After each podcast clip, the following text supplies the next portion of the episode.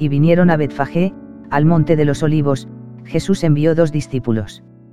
Diciéndoles, Id a la aldea que está enfrente de vosotros, y luego hallaréis una asna atada, y un pollino con ella, desatadla, y traédmelos. Y si alguien os dijere algo, decid, el Señor los necesita, y luego los enviará. Todo esto aconteció para que se cumpliese lo dicho por el profeta, cuando dijo. Y los discípulos fueron, e hicieron como Jesús les mandó. Y trajeron el asna y el pollino, y pusieron sobre ellos sus mantos, y él se sentó encima. Y la multitud, que era muy numerosa, tendía sus mantos en el camino, y otros cortaban ramas de los árboles, y las tendían en el camino. Y la gente que iba delante y la que iba detrás aclamaba, diciendo, Osanna al Hijo de David. Bendito el que viene en el nombre del Señor. Osanna en las alturas. Cuando entró él en Jerusalén, toda la ciudad se conmovió, diciendo, ¿quién es este?